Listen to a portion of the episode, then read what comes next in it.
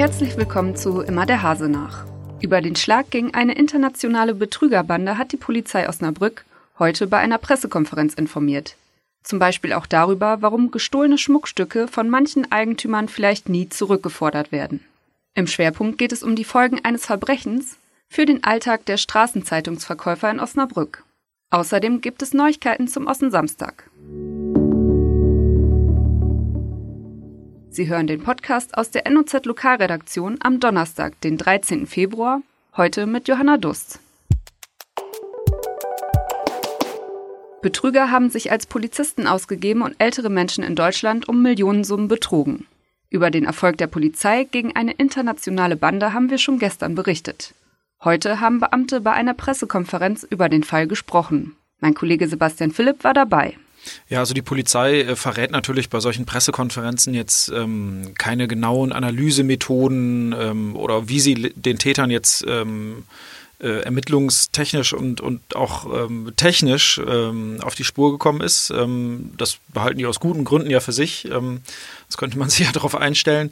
Nein, aber natürlich hat die Polizei ein bisschen was erzählt. Also ähm, ihren Ursprung hatten die Ermittlungen schon im Jahr 2018. Dort hat es im September 2018 einen ganz konkreten Hinweis aus der Bevölkerung gegeben, wohl auch hier irgendwie aus der ähm, Umgebung von Osnabrück.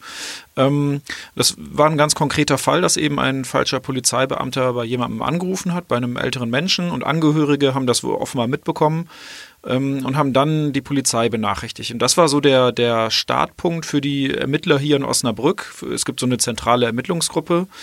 Ähm, zu gucken, ähm, werden wir diesen Menschen habhaft, ähm, wer steckt möglicherweise dahinter. Ja, und das Ganze anderthalb Jahre später, also es dauert halt auch wirklich auch manchmal lange, bis man nicht nur die kleinen Fische bekommt, sondern auch die großen Fische ins Netz. Das hat eben dazu geführt, dass es an, in mehreren Städten in Deutschland, ähm, hauptsächlich in Nordrhein-Westfalen, aber auch in zwei Städten der Türkei eben dazu gekommen ist, dass ähm, ja ungefähr 100 Ermittler waren wohl daran beteiligt, ähm, eben es diese Razzien gegeben hat, bei denen letztendlich vier Personen festgenommen wurden in Deutschland und 24 in der Türkei. Es geht bisher um 100 Fälle in ganz Deutschland. Ein Schwerpunkt liegt dabei wohl im Emsland und der Grafschaft Bentheim. Die Auswertung der Beweise wird voraussichtlich noch mehrere Wochen dauern. Ja, also die Ermittler haben ganz viele Sachen ähm, sichergestellt. Unter anderem einen ziemlich teuren Sportwagen. Ähm, gut, der, wo der herkommt, das weiß man dann auch nicht. Ähm, aber es wurde auch eine Menge Schmuck heute gezeigt. Natürlich ist das nur die, die Spitze des Eisberges, aber die Ermittler haben Bargeld sichergestellt, auch in üppiger Höhe, um es mal so zu sagen. Ähm, da ist dann natürlich schwierig zu gucken, wo kommt das her oder sogar unmöglich.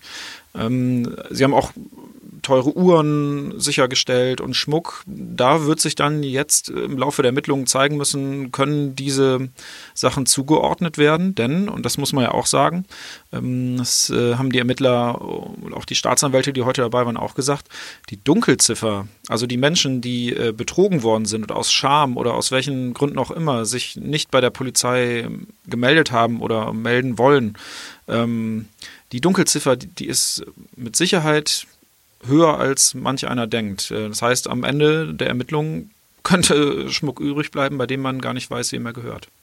Tipps, um sich vor Betrügern zu schützen, haben wir für Sie auf noz.de zusammengefasst. Der Fall hat diese Woche für Aufsehen gesorgt. Ein vermeintlicher Verkäufer von Obdachlosenzeitungen hat am Dienstag einen Mann in Osnabrück beklaut. Nicht einmal 24 Stunden später hat das Amtsgericht den 21-Jährigen, der offenbar zu einer Bande gehört, im Schnellverfahren verurteilt. Mit den Folgen des Vorfalls hat sich meine Kollegin Sandra Dorn beschäftigt. Sandra, mit wem hast du gesprochen und was sagt er über den Vorfall? Ich habe gesprochen mit Thomas Carter, ähm, der ist Chefredakteur der Straßenzeitung Abseits. Die gibt's äh, hier in Osnabrück seit 25 Jahren mittlerweile. Die haben auch dieses Jahr Jubiläum. Und ähm, naja, es ist nicht das erste Mal, dass da so eine ja, eher billig produzierte Straßenzeitung ähm, verkauft wird in der Innenstadt. Wir hatten auch vor paar Jahren mal drüber berichtet.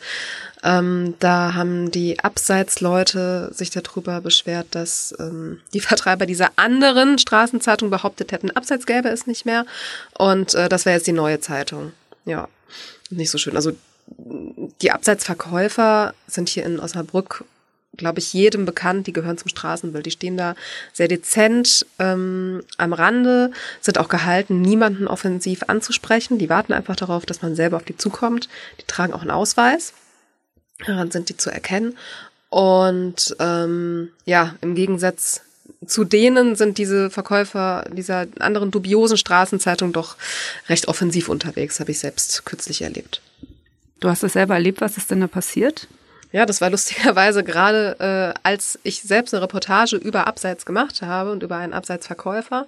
Ja, und dann war dann ein Herr, der ähm, wirklich sehr, sehr schlecht Deutsch sprach, ähm, der uns einfach diese Straßenzeitung ähm, ja nicht aufdrängen wollte, aber der hat schon sehr offensiv gesagt, hier Straßenzeitung und ähm, ob wir die äh, kaufen würden.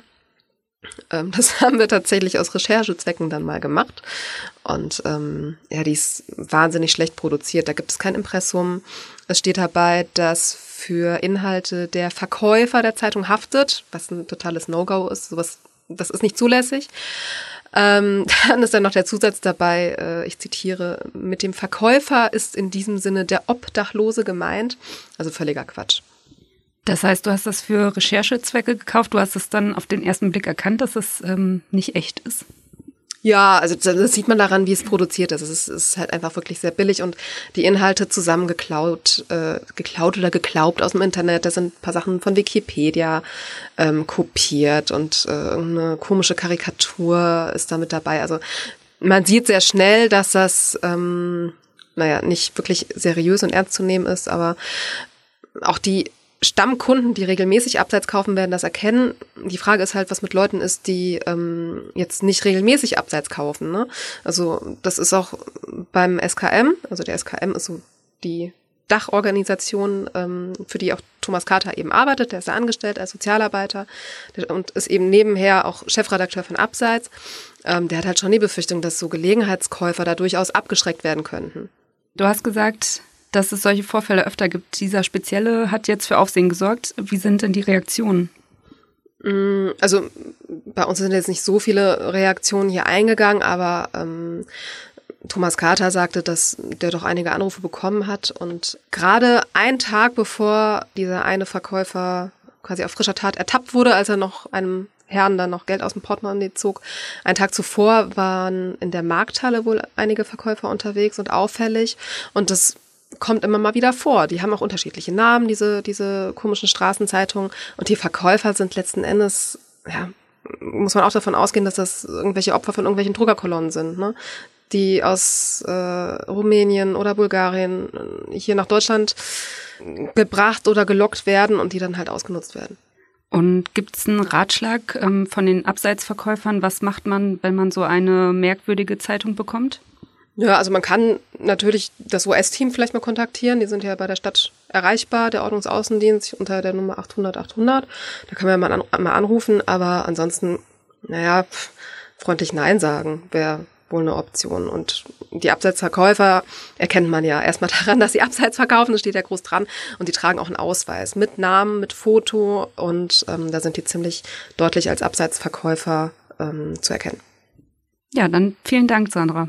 Gerne.